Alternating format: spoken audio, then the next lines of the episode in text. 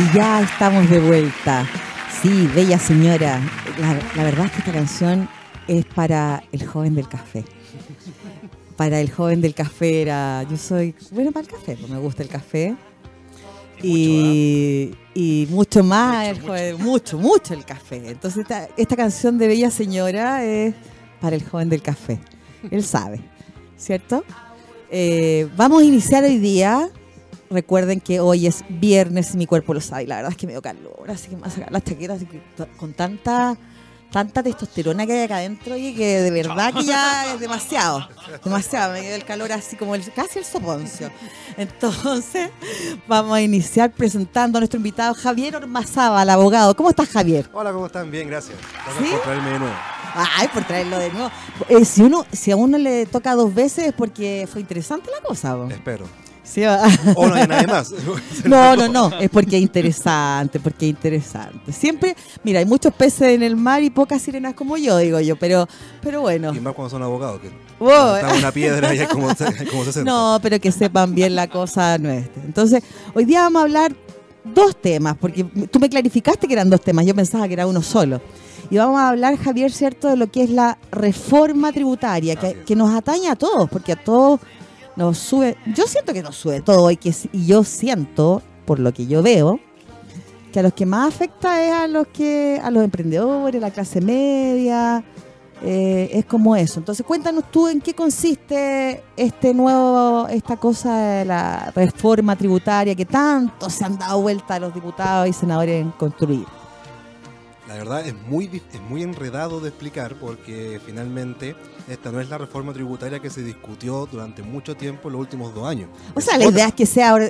mira, yo tengo, yo tengo la impresión que los diputados hacen esta cuestión para que uno no entienda, para que no pueda reclamar. Entonces, igual nos embarran, ¿cachai o no? Y ellos siguen, siguen con sus lindos sueldos y toda la cosa. Es mi impresión. Entonces, por eso hay que tratar de descifrar y, y por eso estamos haciendo este tipo de programa en que tú nos explicas. Ya, o sea, ya tenemos que no es lo que discutieron durante dos años, pero, o sea, dos años cambiaron clase, weón. Sí, no, porque finalmente es la coyuntura del movimiento social, el estallido social que estamos viviendo, lo que hizo cambiar las prioridades. Ya. Originalmente, cuando eh, fue electo el presidente Sebastián Piñera, en su programa estaba una nueva reforma tributaria, que lo que venía era, en sus dos palabras, a corregir lo que habían sido los efectos de la anterior reforma tributaria, que fue la de Michelle Bachelet II. Exacto, la que no subía al 20%, que después se quedó, que después ya. Finalmente, eh, llega este estallido y lo que sucede es que ya no existe el ambiente para incentivar una reforma que era muy divisoria entre sectores políticos, inclusive sociales. Por tanto, lo que hace el actual, el actual ministro de Hacienda, que es eh, Ignacio Briones, es que él destraba un protocolo de acuerdo, porque no es una ley todavía ni un proyecto. Lo que se acordó entre el gobierno y las distintas bancadas del Congreso es empujar eh, los marcos de entendimiento por el cual se ha empezado a negociar una nueva reforma tributaria. Ah, ya, o sea, estamos igual bien amarradita la cosa, ¿no? Claro, y, tiene que ser así. Em, a ver, vamos del principio. Sí. La principal fuente de ingresos que tiene el Estado son los impuestos. Es la primera. Por tanto, eh, y estos no son inocuos, no son inofensivos para los efectos que puedan tener. Mucha gente les quiere quitar este, esta carga social a los impuestos diciendo que es pura técnica y pura matemática. No es así. Un país escoge el proyecto que quiere seguir y ahí acomoda su sistema tributario. Lo que hizo el gobierno de Michelle Bachelet en la última reforma de 2014 fue crear dos sistemas nuevos de tributación. Un sistema que se llama parcialmente integrado o semi-integrado y otro que se llama atribuido. Y un tercer sistema que es el 14TEL, que es para las pymes.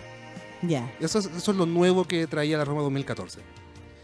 A grosso modo, como para hacer la introducción, el sistema atribuido se refiere netamente a que al momento en el cual yo tenga determinado ingreso, ya sea porque me entró a la empresa o porque tengo un título para cobrarlo después. Exacto. Se computa para efectos de calcular cuánta plata tiene la empresa, la sociedad o la persona que tenga que cargar impuestos. Em, la persona eh, se le aplica una tasa del 25% y puede ocupar em, contra ese impuesto por la primera categoría los impuestos personales o finales que se llaman que en este caso sería adicional si es que vive extranjero, o global complementario si es que vive dentro del país. Ya. Es decir, por ejemplo, si yo tengo que pagar 100, mi tasa del 25% me hace pagar 25. Exacto. Si mi global complementario corresponde a un 30%, eh, se saca el monto y a eso le tengo que descontar lo que ya pagué en primera categoría. Totalmente. Ah, ya. Ya. Aumentar todo. Exacto. Pero para, para, para descontar. Exacto, sí. Exactamente. Sí. El descuento de Anto y es una especie de crédito que se. Exacto, sí. Sin embargo, el semi-integrado lo que hace es eh, eliminar este 100% de crédito que hay y lo que hace es, de partida, la tasa es del 27% actualmente y solamente eh, tú puedes ocupar, es decir, se cobra en base a lo que se llama retiros. Es decir, cuando el socio saca dinero de la empresa y llega le hacia él, se le aplica el impuesto personal. En el sistema anterior, que es el atribuido, no. Apenas entra a la empresa, se entiende, se entiende que la empresa es transparente para efectos de ahí se aplica el impuesto a la empresa y a la persona. En el semi-integrado, no. En el semi-integrado se aplica a la empresa y mientras no se saque el dinero de la empresa, no se aplica a las personas. Ok. Pero ¿qué pasa? Para tratar de compensar lo que sería esto, es que uno sube la tasa al 27 y dos, tú no puedes ocupar el 100% de lo que pagaste en primera categoría con tus impuestos personales. Solamente puedes ocupar un 65%. Ya. Ya. Es, es- es- es- es bien, es bien, no es tan fácil, ¿ah?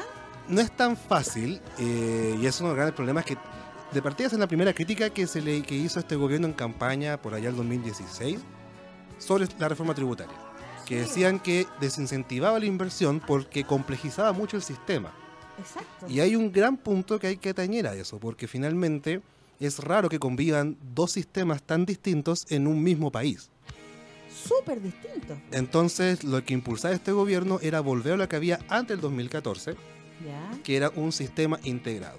Es decir, Ya. en base a retiros, pero ocupando el 100% de lo que tú pagaste en primera categoría con tus impuestos personales. ya. Es decir, se eliminaría la renta atribuida Exacto. y llegaríamos a un puro sistema que es lo que había antiguamente. Que es lo que hay, pero que, pero que en realidad, si tú lo miras, favorece mucho a las grandes empresas. eh, y, y va desfavoreciendo de ahí para abajo. O sea, y de hecho llega a un rango en el que ya la gente no tiene ese ahorro. ¿Ya? de O hecho- sea, el que no boletea, el que no tiene... Hay, hay mucha gente que no recibe... O sea, esa- la declaración de impuestos no, no existe para ellos. O sea, entonces finalmente es súper sesgado, encuentro yo, en mi modo de verlo, es lo que estoy entendiendo. No sé si es así tan así o, o estoy muy equivocada. El hecho que la refor- que este proyecto del gobierno se haya demorado tanto tiempo en negociarse y que al final no llegó a nada, fue por eso, fue porque la oposición, tanto la ex mayoría como el Frente Amplio, establecían algo que también tiene respaldo numérico, que es que los beneficiados con la integración del sistema va a Exacto. ser determinados contribuyentes que reflejan a los más ricos del país. Exacto. Y eso es un hecho, es así. Lo que se discutía era si estamos dispuestos a hacer eso, porque lo, lo que el gobierno decía era, nuestro proyecto recauda menos, porque recaudaba mucho menos de lo que recauda actualmente, pero hay que decir que se compensaba en primer lugar con que iba a aumentar la inversión al ser un sistema más simplificado y con un- una invención que, que es introducir lo que se llama la boleta electrónica. Actualmente sí. uno factura electrónicamente. eh, lo, que ellos, que- quieren es que la boleta que tengan en los negocios, en sus mercados, Todas sean... toda sea electrónica, sí, sí. para efectos de evitar la evasión del IVA. Exacto. Y que con ambos efectos se compensaba lo que se dejaba de percibir por integrar el sistema. Lo que decía la oposición era como, no, no podemos volver al sistema anterior, porque el sistema anterior era injusto, perjudicaba a cierto sector del Sí. país y va a bajar mucha recaudación del país en un contexto en el cual hay que recordar que ya teníamos problemas de crecimiento. O sea, del crecimiento ha sido nada. pues. Exacto. Entonces, en esa disputa, finalmente llegó el estallido social Exacto. y ahí el gobierno, yo creo que prudentemente determinó que no podíamos seguir, em, no podía seguir empujando No, algo... est- esta reforma por lo divisora que era. Inclusive los gremios empresariales dijeron, no está el contexto para, empujar caballos para bajar los impuestos No. como ellos buscaban. Exacto. Y por tanto, eh, saca del ministro Larraín, que era el que estaba anteriormente, entra Ignacio Briones, que tengo que hacerle esa verdad, ha sido quizás el mejor cambio de gabinete que este gobierno ha tenido, porque es el primer ministro de Hacienda que primero no estudió en Estados Unidos, estudió en Europa, Exacto. Estudió en sí. Francia. Tiene una- y que tiene una visión súper distinta, porque por en eso. Europa la gente paga eh, de, lo, de lo que gana el 50% de un impuesto y están todos felices porque tienen todos educación gratuita, de Claro. buena calidad, salud de buena calidad, pensiones de buena calidad. O sea, claro, cualquiera podría decir, oye, pero me sacan la mitad del sueldo. Oye, pero resulta que jubilan a los 50 y 55 años, bien, con un mes de vacaciones, les pagan bien, siguen viviendo bien, tienen buena salud. O sea, vale. Incluso les mandan a los. Yo estaba leyendo para mm. específicamente por este programa de lo que pasaba en Europa, que es muy distinto a lo que pasa en, en Estados Unidos, por ejemplo, en que no, no recuerdo bien qué país le mandaba una vez al año a, a toda la población, ¿cierto? Que imponía, que pagaba impuestos en qué se había gastado. Sí. Y era como que el, Estado te está diciendo, mire, juntamos tanto y lo gastamos en esto. ¿Le parece o no le parece? Revise. Entonces, así da gusto. O sea, si a mí me dicen que mi hijo va a tener educación gratis, que voy a jubilar con una pensión digna, que voy a tener medicamentos, yo pago impuestos, pero en estos momentos yo caigo en una categoría en que me sacan casi el 35% de mi renta en impuestos y no tengo nada de eso. O sea, si yo ni, ni pensar en cambiar más FONASA, o sea, lo que te estaba diciendo yo, me sacan plata y no sé por qué me la sacan. estoy pensando en trabajar menos. ¿Te fijas? O sea, es, como fuerte. ¿Y qué decidieron ahora finalmente? Bueno, yo creo que gracias a la muñeca política que tiene el ministro de Hacienda, que, dicho sea de paso, es economista y cientista político. Por tanto, por eso tiene una, visión, distinta. de lo que es algo que no hemos acostumbrado, que es economista, más... que es más cuadrado. Exacto, nuestros ministros de Hacienda son generalmente gente desconectada de lo que no es la discusión macroeconómica y cuesta mucho empatizar con ellos. Este ministro no, este ministro logró finalmente acordar con gran parte de la oposición, salvo el Frente Amplio hasta donde entiendo, este marco de acuerdo, en el cual se va a empujar la nueva reforma que lo que buscaría pongo en, condiciones porque depende cómo termine. Claro. Eh, incentivar la inversión al simplificar un poco el sistema, enfocarse en las pymes, darle una ayuda a los adultos mayores y recaudar más. Porque la gracia de esto es que el motivo que tiene es que la agenda social que viene ahora, por estallido social, tiene que financiarse de alguna manera. Y ese financiamiento saldría de este acuerdo. De este acuerdo que, sí, además que el ministro, tú hablaste del ministro y dijiste el mejor ministro que ha cambiado. Tiene, él tiene algo especial. Eh, yo lo miraba el otro día porque hay gente que dice que este, no, yo diría que si tú lo comparas es como con el resto del gabinete, yo diría que el único que es chileno. ¿Ya? Y, es como empático, es como, como que tú no sientes que te va a embarrar, en cambio los otros sentís como que tenés que ir con un escudo. Y, él tiene este carácter de empatía y cuando le preguntan es como muy reposado y explica bien, es bastante, bastante especial. Él, él, yo creo que él nos está haciendo... Y yo invito a las personas a que lo escuchen, ¿ah? Y que lo escuchen a él, porque eh, yo creo que de repente estamos mucho cerrados, así como que ya no quiero saber más de nada. Y, la verdad es que él es como bien, bien empático. Eh, y habla todo simplificado, así como lo está haciendo Javier ahora, de modo que aprendamos y que entendamos. Eso es medida, no, no lo puedo comparar con el pero, pero, pero tratando de hacernos entender, porque la verdad es que nos, nos ponen leyes que no entendemos nada.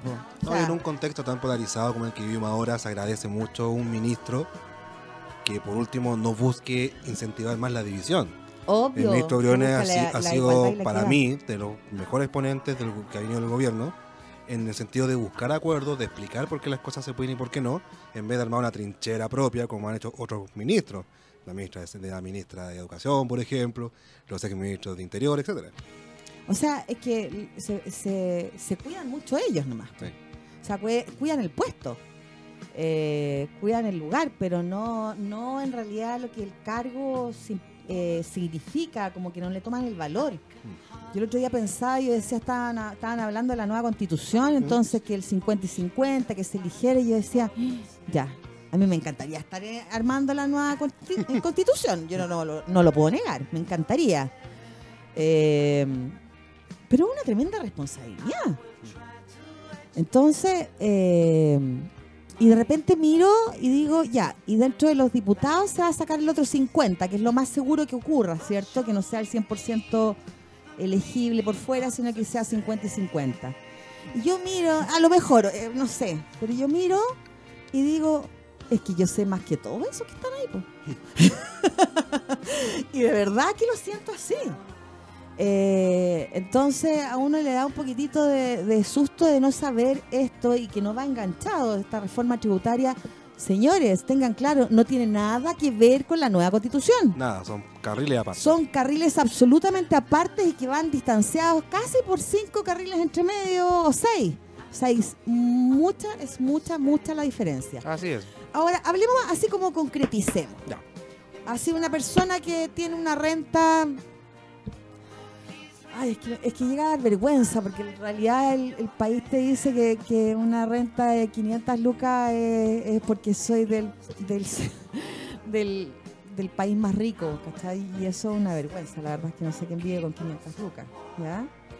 Eh, pero supongamos una, alguien que, que gana un millón y medio y que además tiene una pyme de, no sé, pues de chaquet, de bolso, ¿ya?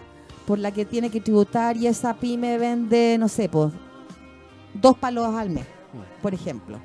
¿Cómo se hacen esos pagos? ¿Cómo es esa, esa cosa? Porque ahí va a tener dos, dos carriles eh, unidos. Ahora, lo más seguro es que la pyme la tenga como sociedad o como empresa, como, como otra cosa, ¿cierto? Pero, pero igual tendrá que pagar de, de ahí algún impuesto. ¿Cómo se paga ese impuesto? Bueno, lo que vendría con este acuerdo marco por la reforma tributaria es que quieren poner mucho foco en lo que son las pymes. Ya. Es decir, lo que, lo que hace este proyecto es recoger esta visión de que el sistema es anti-inversión de los pequeños y medianos empresarios, que está pensado para gente o que no tiene negocios o que tiene negocios muy grandes. Por tanto, viene una, especie de nueva forma de pensar. Actualmente, el régimen PYME está regulado en lo que se llama 14 TER, de la ley de la renta. Claro. 14 TER porque es el tercero de los 14. De los 14 sí. Es rara la ley, pero así uno se acostumbra a leerla de esa manera. Sí. Lo que viene a cambiar es, en primer lugar, si se aprueba este, este acuerdo marco, es que las pymes tienen que tener como máximo 75 mil UFs de ventas al año. Ya. O sea, pero perdón, ¿qué pyme, ¿qué pyme vende eso? Hay. ¿Sí? Hay. Porque ¿Y se considera pyme? Hasta ese monto, según el acuerdo, sí. Pero, es que yo, yo diría que esa es una gran pyme, a mi gusto. Ahora, tenemos que entender que estos son ingresos, ingresos, es decir, no es la, ganancia no, de la pyme. sí sé, pero igual, o sea, eh, estamos hablando de que morirían muchas lucas, o sea, si lo dividimos en 12, 75 mil, son como 500... A ver, ¿cuánto es? Es harto, pues. A mí no me digan nada, yo soy humanista. no, no, sé números, nada. No, no, no, no. es, es, harto, pero para contextos de, una, ¿ah? una empresa no es tanto. Es más o menos lo normal. 75 mil dividido, mira, por 12 mensual serían 6.250 unidades de fomento. Claro. Son dos departamentos, tres departamentos aquí.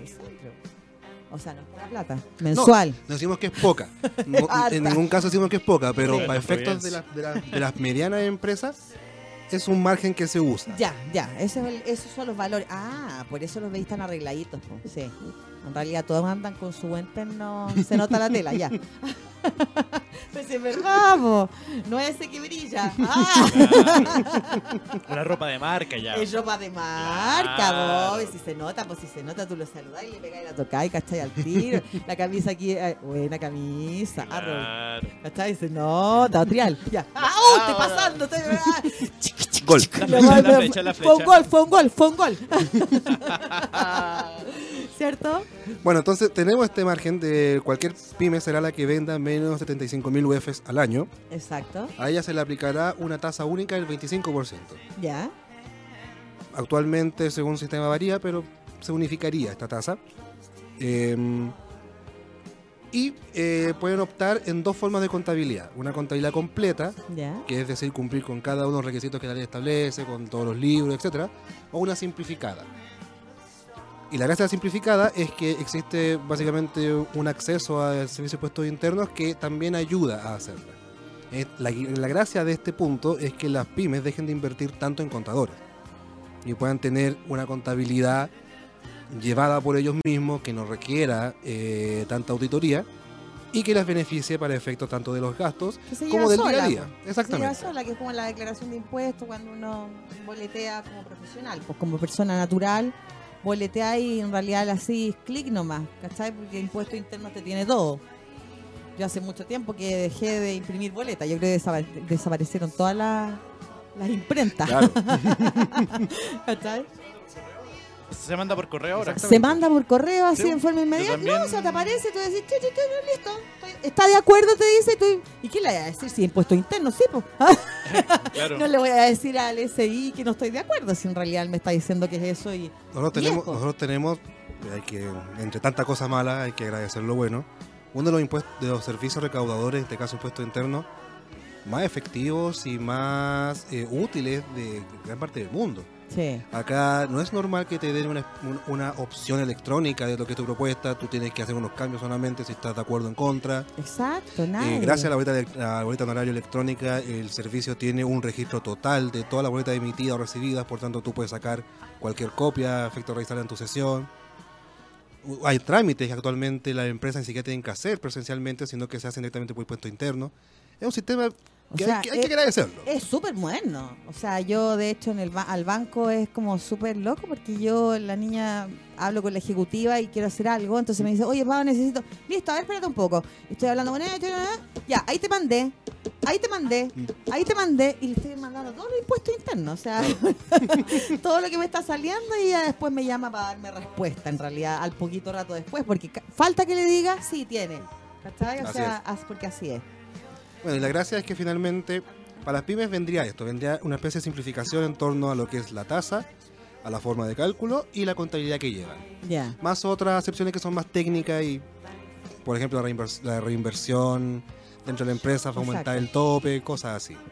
Esa es como la parte que había más consenso. Y eso la- de en la- dividir, en la que, hacen mucho que dividen y le dan a los trabajadores de las ganancias, eh, les dan como un bono. Claro, ¿Sigue las eso? gratificaciones. Claro, esas gratificaciones. Se mantiene porque eso está regulado en el. Código Laboral. Maravilloso, ya, ya, eso se mantiene, esa gratificación. Sí. No, si las pymes, la O gracia sea, es el que gran cambio es en las pymes. es el corazón de esta reforma. Eso es el corazón porque finalmente actualmente eh, las pymes son el motor de la economía chilena. Son Sí, las que dan más Sí, empleo y son a la vez las que tienen más cargas en comparación a otros actores económicos. Exacto. Debido a que de partida no tienen la espalda para poder, por ejemplo, tener mucha deuda, no tienen la espalda para tener grandes contadores o grandes abogados tributarios que Exacto. les ayuden a buscar resquicios en la ley o ayudas que tienen, sí tienen los grandes contribuyentes. Y finalmente, las pymes pasa mucho que son empresas familiares, donde el cual Sí. el, el dueño tiene, saca de la misma caja su sueldo, Exactamente. lo no, eh, in- reinvierte gran parte de lo que gana, tiene que tiene que echarse encima cada una de las obligaciones laborales, etcétera, así un departamento de recursos humanos, sin nada de eso. todo, exacto. Por tanto, lo que busca esta reforma es eso, es tratar de ayudar a que las a los que crezcan. siempre se han sentido como muy olvidados por el sistema, que son los emprendedores, los reales emprendedores, que son la pequeña y Los mediana que empresa. crecer, ¿no? En este país, tristemente, existe una mala costumbre, tal como todos son clase media, todos se sienten pymes. No todos son pymes. No, o sea, porque cierto, yo el otro día conversaba y alguien me decía, no sé, po, no, es que, la, eh, es que la clase media y tú pensabas, yo pensaba y miraba y decía, pero esta persona no debe ganar más de 800 lucas, o sea, perdón, la clase media. A mí eh, no me cae dentro de... ¿Me entiendes o no? O sea, yo, yo digo que está más cercano a, la pobreza si es que la dividimos que a una clase media en forma real. O sea, una clase media, te hablo de un ingreso, yo creo que mínimo per cápita de un palo por persona, por lo bajo, ¿ya? Entonces, es harta la diferencia. Y a los grandes empresarios, ¿cómo les afecta? ¿Les afecta quitándoles algo? No, porque la verdad es que el otro día me dio una rabia para estar en el banco. Se me ocurrió mirar la patente que estaba ahí al lado. Y la patente, por esa sucursal, pagaba 3.820 pesos de, con- de esto de contribuciones. Y el kiosco afuera pagaba 78. Y dije, ¿qué? Así. Claro, es que, es que se paga por el local. Entonces, pero finalmente si tú sumas, pagan harto menos que lo que paga eh, el banco. O sea, estoy hablando banco grande, ¿ah? bueno, no hay bancos chicos, pero pero pagan muy poca, muy poca plata en realidad en relación a- al, al usuario normal. Entonces, ¿cómo le afecta? ¿Le, le saca más plata a ellos? ¿Es factible sacar más dinero? Se discutió mucho porque hay, hay un, hay un movimiento en todo el planeta que trata de incentivar lo que se llaman impuestos al patrimonio. ¿Ya? Específicamente lo que también se ha llamado impuestos a la riqueza, a los grandes patrimonios. Uno de los libros más influyentes de esta escuela es el libro del, del economista Tomás Piketty, ¿Ya? o Piketty, según cómo se Sí. pronuncia. El capitalismo del siglo, el nuevo capital del siglo XXI, Ya. que algunos han dicho que es el manifiesto comunista de, esta, de este milenio. Lo que lo pone Piketty es que finalmente, de partida, él dice que uno de los problemas grandes que tiene el mundo es la desigualdad. Es. y que por ello hay que ver cómo la atacamos. Él establece que actualmente la principal desigualdad no tiene que ver con los ingresos, sino que tiene que ver con el patrimonio de las personas, o las empresas en este caso. Ya. Él dice que finalmente, por ejemplo, estamos creando de verdaderas eh, monarquías de personas, Sí, sí. porque finalmente se hereda mucho patrimonio, las empresas hacen lo mismo, por tanto tienes gente que cuya real poder no está en el flujo, sino que está en, En lo que ya mismos. tienen ellos, que es el patrimonio. Sí, exacto. Por tanto, viene eh, lo, que ha- lo que se ha denominado este impuesto a la riqueza. Hay candidatos a, a la presidencia estadounidense que lo están proponiendo. Bernie Sanders y Elizabeth Warren proponen un impuesto del 1% al patrimonio de grandes fortunas. Lo que se responde a ello es que uno, en primer lugar, es muy complejo de fiscalizar, lo cual es real. Por ejemplo, cuando la Forbes hace su ranking anual de los millonarios, son estimaciones, porque ellos no tienen acceso a calcular No. realmente la riqueza de alguien. Exacto.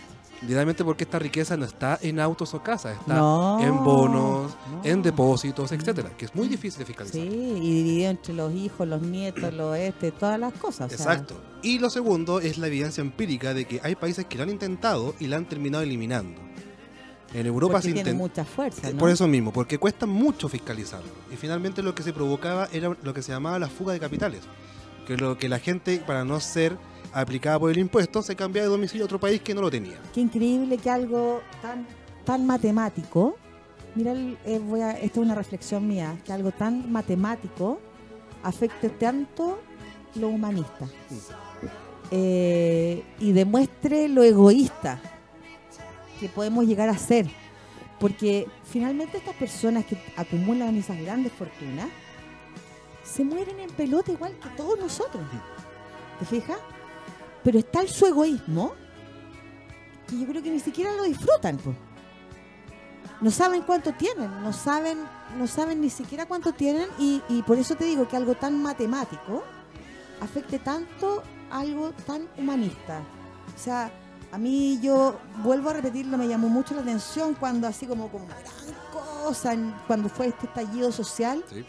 salió el alcalde de Las Condes, ¿cierto? Diciendo que, que iba a donar mil millones de pesos a la Pintana. Perdón, yo creo que tiene más de mil millones de pesos. Mucho más. Y, y en vez de hacer monos de cera que gastó no sé cuánta plata, eh, podría haber hecho un consultorio en Cerro Navia, podría haber... o sea- lo egoísta que somos. Y, y- y esta reforma sigue promoviendo lo egoísta. Eso, eso quería ir, como para completar el círculo Sí, de, eso. de esto. Hay de lado y lado para efectos de y si tenemos impuestos a riqueza o no. Exacto. Cuando, de hecho, cuando partió el estallido, el mismo Luxic, me- mediante un tuit, dijo que debíamos grabar la riqueza y abrió el debate Eh, sobre de el, hecho, impuesto, el impuesto a la 500 riqueza. lucas, claro. Exactamente. Hay de lado y lado. Por ejemplo, Estados Unidos, Bill Gates, eh, Warren Buffett, Sí, dicen que suban los impuestos. Debemos pagar más. sí.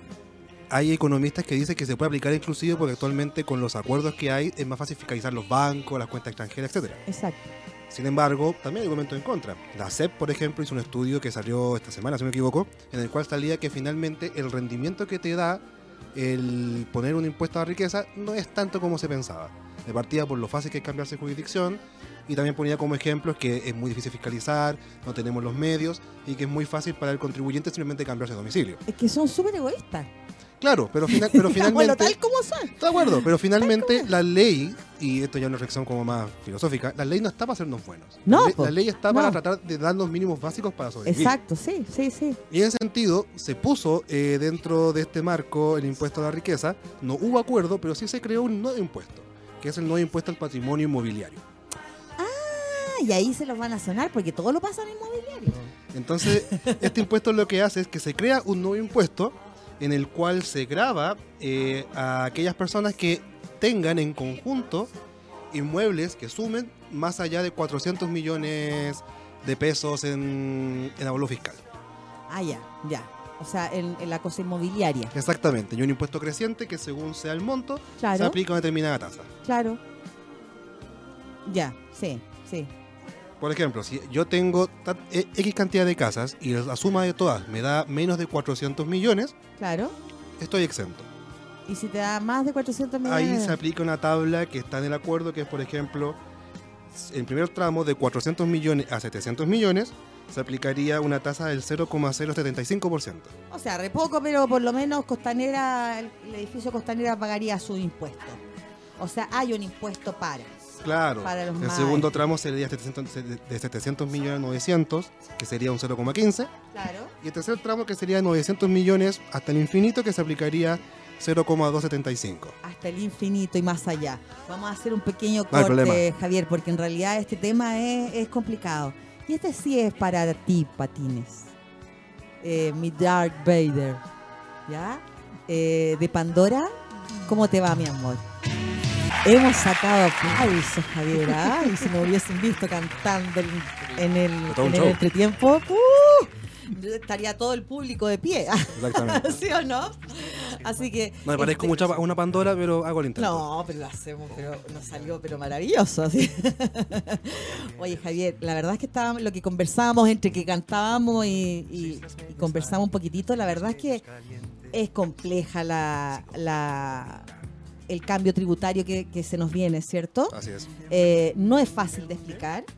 Es pensado en los economistas, digo yo, y se olvidan de los chilenos habituales y sencillos que todos los días trabajamos y tomamos locomoción y o gastamos en benzina y tenemos a los hijos en el colegio y pagamos el dividendo, va muy, muy, muy lejana a nosotros. Entonces, eh, estábamos hablando cómo afectaba, eh, no, no, no cómo afectaba, sino que qué impuesto, qué cantidad tenían que pagar las grandes empresas. Entonces ahí quedamos hasta el infinito, y dije el infinito y más allá, porque es casi imposible saber cuánto. Claro, ojo que no son las grandes empresas, son cualquier persona natural que te- o jurídica que tenga propiedades que aumenten o sobrepasen los 400 Los millones de 400 pesos. Pero, pero si tú lo piensas, es re fácil repartir. po.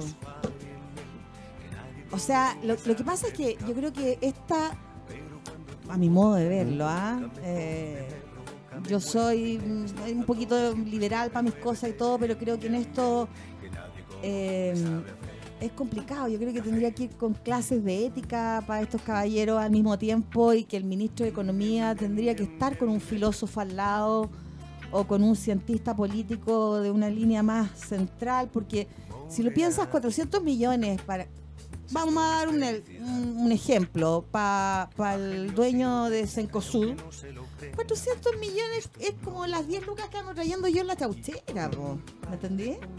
O sea, y tiene los hijos y, y repartidos y en diversas empresas y en diversas estas. Entonces el hijo tiene la empresa y tiene la persona y 3 3.99 y estamos, po. Entonces, eh, no creo que, se recolecte mucho por ahí. O sea, finalmente la recolección va a venir por este otro lado nomás. O sea, las estimaciones de Hacienda es que por lo menos se va a alcanzar a recolectar. Yo les creo esas estimaciones. Yo creo que también tenemos que empezar a de partida, porque la idea es que se convoque la mayor cantidad de gente posible en estos temas. Claro. Por eso es tan bueno este espacio. Uno trata de tratar de simplificar algo que es muy complejo de hacer. Sí, sí, Pero también hay que tener el sentido de realidad, que es lo mismo que dije el, el programa pasado sobre la constituyente. exacto. Las leyes no están para hacernos buenas personas. No, Las leyes no están para... están para mantenernos es- ciertos es- márgenes. están para darnos las reglas de convivencia que tenemos que tener. Exacto. Y en ese sentido, la ley tributaria perfecta no existe. Ningún país la tiene. No. Todos los países tienen problemas en lo que es la recaudación, ya sea por paraísos fiscales, porque encuentran lo que se llaman, los gringos llaman los tax hole, que son aquellos hoyos en el código tributario que hace que las personas puedan pagar menos. Mm, En Estados Unidos hay un gran debate porque sale que eh, Amazon es capaz de algunas, algunos estados pagar cero impuestos, mientras un trabajador tiene que pagar un porcentaje que es casi la cuarta parte de lo que gana. no te puedo creer, lo encuentro. Cero, cero impuestos. Ah. En Nueva York, en Nueva York estuvo un gran debate sobre si ¿Sí? poner o no la instalación de un eh, establecimiento de Amazon Porque no les convenía. y finalmente ganó un movimiento que decía, ¿saben qué? Más allá de dar empleos, no va a retribuir nada a la sociedad porque ni siquiera va a pagar los impuestos que corresponde.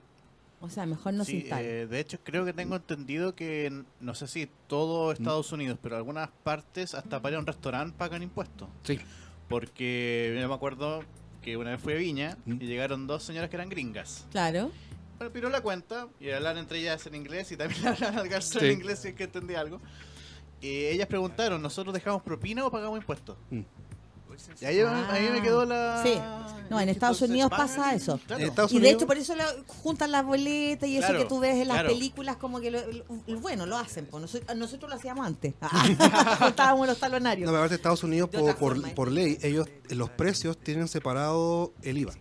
Por tanto, cuando tú vas a comprar, tienes el precio de la, de- del producto y cuando vas a la caja te sale más caro porque esa es la diferencia Claro, del en IVA. el IVA. La gracia de esto es que lo que impulsa es que la gente sepa cuánto impuesto paga para que tenga conciencia de cuánto debe también exigir. O sea, de hecho acá la gente, yo creo que nadie, nadie, muy poca gente se cuestiona que cuando gasta mil pesos, 200 de esos se van en impuestos. Así es. ¿Ya? claro. Y que el producto te costó 800 y por lo tanto, para que el que te lo vendió gane, mínimo, mínimo le costó 400 porque se trabaja al 100. Entonces al final, eh, el este, o sea, finalmente ese producto costaba 100 pesos Claro. y llegó a 1000. En base a todo este impuesto y a todo esta, este paso, paso, paso, paso que vamos siguiendo. Entonces no es tan simple. Claro, pero y, y- ahí vuelvo al punto. Tal como no existe la ley tributaria perfecta, Exacto. Pero tenemos que tenerla. Tenemos que tener un- una ley clara que reconozca el principio de progresividad, que el que paga más, paga- que gana más, paga más, el que gana menos, paga menos. Pero el punto está que eh, tenemos que ir avanzando. Por lo menos yo creo esto. Yo adscribo a que la ley tribu- la, que los impuestos eh, sirven para distribuir mejor la riqueza Obvio. y tratar de, descompens- de compensar lo que es la desigualdad de ingresos. Eh, por eh, y aquí pongo los ejemplos más clásicos. Los países europeos, Australia, etcétera, que hay que reflejarse. Es al revés que Chile. En Chile muy poca gente paga impuestos personales. Pagan recién de determinado más o menos del millón quinientos hacia arriba. Y hacia abajo no- nadie paga. No, no pagas. no. En cambio, los europeos también tienen estos márgenes, pero en general los impuestos personales son la mayor cantidad de riqueza que, que se genera por parte del Estado. Acá no, acá por mucho tiempo, salvo el año pasado o antepasado, el IVA recauda más que los impuestos personales y hay que cambiar esa estructura. Y eso se cambia haciendo, eh, bajando eh, el, el parámetro de aquellos exentos y aumentando los que tenemos que pagar. Y el problema de eso es que no, es que nadie quiere que le cobren impuestos. No, pues. Exactamente, pero Pero lo pagamos igual. pero tenemos que pagarlos igual, porque los Sí. impuestos, y bueno, acá voy a hacer el gran debate con mis amigos libertarios que odian los impuestos, los países necesitan Sí, ingresos. sí. Más Chile que quiere Hay optar actualmente a tener un mayor gasto social. Por tanto, tenemos que hacer frente a esto, ya sea desde el más grande hasta el más chico, de que tenemos que pagar lo que nos corresponde, pero lo que nos corresponde, y hay que ponerle negrita y subrayar eso. Pero el que está- tiene más debe pagar más, Pero ahí está Paga menos, paga menos. lo, lo que tenemos que lograr el equilibrio, porque resulta que finalmente, si nosotros pensamos en, el, en Piñera 1, ¿cierto? En el primer gobierno de Piñera, si tú piensas todas las modificaciones que se hicieron, fueron muy buenas, sí. con un tecnicismo maravilloso, pero la gente no la dejó satisfecha. ¿Y por qué no la dejó satisfecha? Porque faltaba la parte humanista. Entonces, falta la parte, la compensación de ambas, de ambos lugares. Y eso es lo que me gusta a mí de Briones, Sí. que tú lo mirás y es como un humildito, como tiernecito, así como que me dan ganas de apretarle los cachetes. ¿Te has Un fijado, cariñosito, no? un cariñosito. Un cariñosito y es, y es súper pausado para explicar. Y, y tú sientes que para él realmente es una preocupación hacer esto y no por porque sí, ni pensando en el que tiene más, ni en el que- no, para que sea mejor para todos, Sí. para que nos llegue a todos, para que el, eh, surja la salud. O sea, él no, él no solo piensa en recaudar, sino que piensa en un conglomerado, ¿cierto? Y que creo que es lo que debería hacer un gabinete. Y resulta que el gabinete... Y eh, no solamente eso, la Cámara de Claro, pero, Senadores pero y lo que puede elegir el presidente Ah, claro, eh, sí. y darle, darle cierta distribución es un gabinete y este es un gabinete en que, perdón, o sea, eh, un enroque. en un enroque impresionante, no se tocan entre ni uno ni el otro y eh, se cuidan mucho, se cuidan muchísimo. O sea, bueno, es cosa de darse cuenta que Briones es un ministro de emergencia. Es un ministro que vino por el contexto que estaba, porque si esto no pasaba, él no aparecía en ningún lado y seguíamos con la raíz. Y de hecho, no sale ni uno de los otros siquiera hablando, porque no está ni la vocera. O sea, perdón, está la escoba en Chile. Está la escoba, quedó la escoba el 18 de octubre. Es que desde ese momento en adelante no debería moverse ni uno. Yo, yo todavía no sé dónde está Piñera porque hace, no sé, más de una semana que no lo veo. No tengo idea dónde está Cubillo. Cuando debería estar ahí metida, Cubillo es bien metida, ¿cierto? ¿Dónde está eh, el ministro de Salud, Mañalit? ¿Dónde está? ¿Dónde está? No están. Están de vacaciones. O sea, clarifiquemos las cosas. No seamos tan crédulos. Yo porque es la única explicación que te puede traer. ¿Y por qué? Porque está un poco más calmada la cosa. Pero, a ver, momento, está calmada la cosa, todos los días viernes hay protesta. Sí. Todos los días hay protesta. ¿Por qué no ha puesto el mismo gobierno y los mismos este, no ha puesto los semáforos? Por ejemplo, ahí Eleodoro Yáñez con Providencia, no hay semáforo. ¿Por qué? Porque saben que se lo van a pitear de nuevo. Digamos las cosas como son. ¿Por qué no hay semáforo en el otro lado? Porque se lo van a pitear de nuevo porque los carabineros están más resguardados, porque, o sea, a ver, seamos realistas y ellos que hicieron, no están. No están. El único que está es Briones. Y es el único que aparece de vez en cuando y lo tienen bien, bien, bien, bien, bien cuidadito porque yo creo que se dieron cuenta que, eh, tenía una gran empatía de parte de la ciudadanía, pero yo, creo, que eso, ¿no? Yo también creo que es importante que Briones aparezca más porque hay que asumir, o sea, yo apoyo mucho el estallido social, cada, cosa que está pidiendo. Pero depende de las lucas, Y ese es el tema. Tenemos que financiar todo lo que viene. Depende de las lucas, claro. De la agenda social hasta lo que se acuerde. y, el tema, y el tema está que eh, no solamente tenemos que tener impuestos que recauden, porque esa es una, una finalidad de los impuestos, sino también que incentiven que exista actividad económica. Y compensar las dos cosas es un arte muy complejo. El, el, el, gobierno, encabezado en esta cartera por Briones, tiene que dar señal al mercado, decir cómo saben que viene, viene un momento muy duro, va a venir un momento en el cual la inversión ya está bajando, va a haber un mayor desempleo, ellos tienen que tratar de que los, los cambios que se implementen ahora para aumentar la recaudación no, no terminen siendo un mayor agujero que quite más inversiones y más empleo. Entonces el malabar que hay que hacer es un arte muy complejo, que se suma a un Congreso desprestigiado, que se suma a una clase política que está más polarizada que nunca. La CEP de ayer es clara decir que la gente privilegia los acuerdos por sobre la agenda propia, pero vemos que gran parte de la, de la comunidad política está en agenda propia. Y los acuerdos que se generan cuestan mucho reconocerlos porque pasan dos minutos y de repente hay otra pelea. Sí, pues. O sea, de hecho, ¿por qué partió esto? Porque subió el metro. No, no partió por eso. Venía mucho más. Pero fue la chispa. Fue, fue, la gotita que fue la gotita que rebalsó el vaso, ¿cierto? Cayó y ¡pa! Y no la para nadie. Oye, de verdad que, que da vergüenza porque ¿qué temas surgieron en ese momento dentro de la población? Salud, pensiones, educación, ¿cierto? Sí. Y, y resulta que estamos preocupados de hacer una nueva constitución.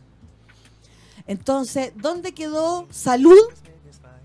¿Dónde quedó la educación, que era lo que más nos importaba? ¿Dónde quedaron las pensiones? Se desvió la atención después.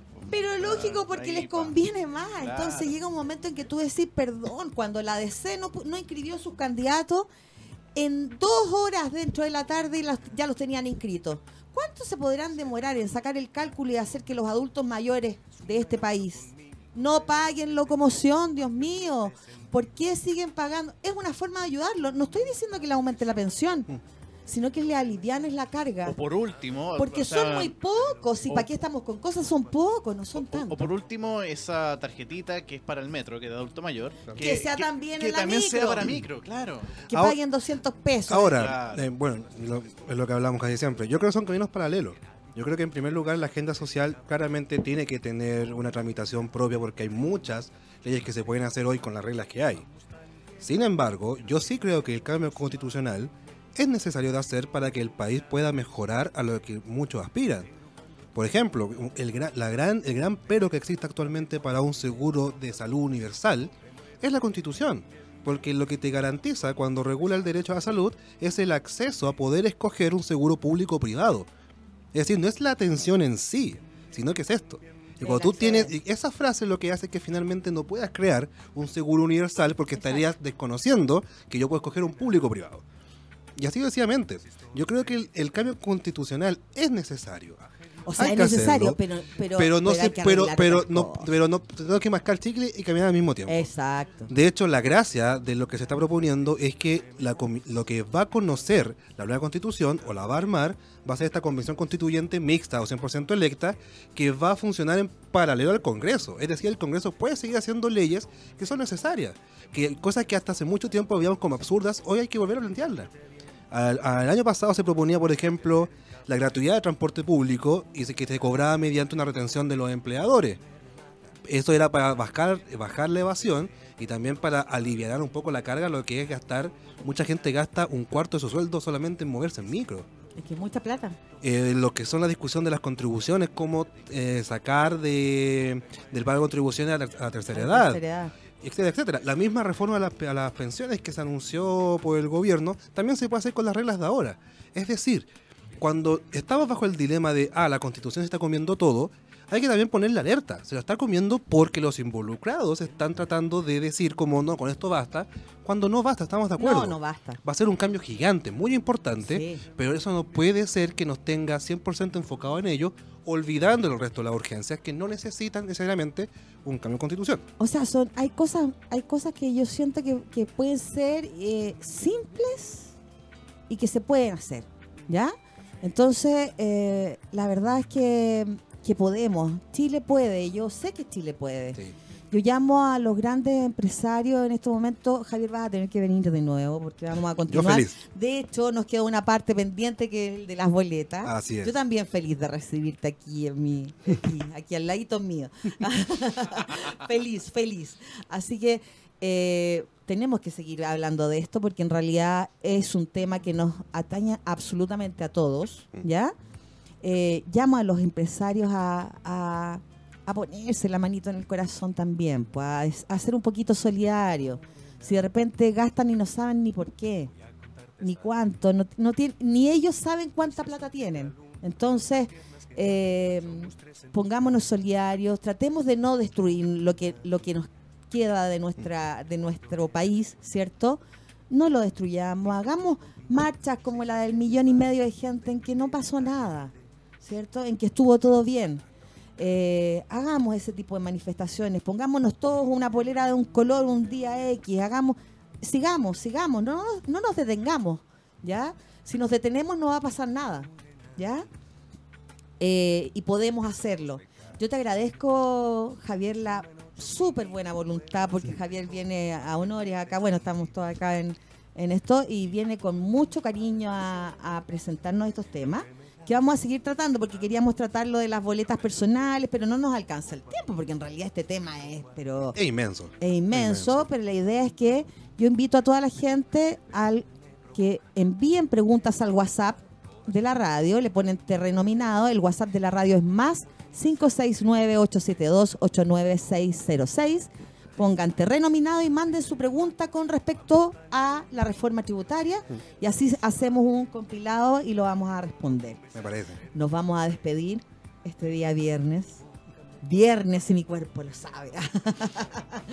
y nos vamos a despedir con, con más alegría, con más, más ponerle, ¿ya? Una canción muy, muy entretenida de Basilos que se llama Cara Luna. Chao, Darth Vader. Chao, chao, gracias. Chao, Buen fin de. Buen fin de Javi. Muchos besos a todos.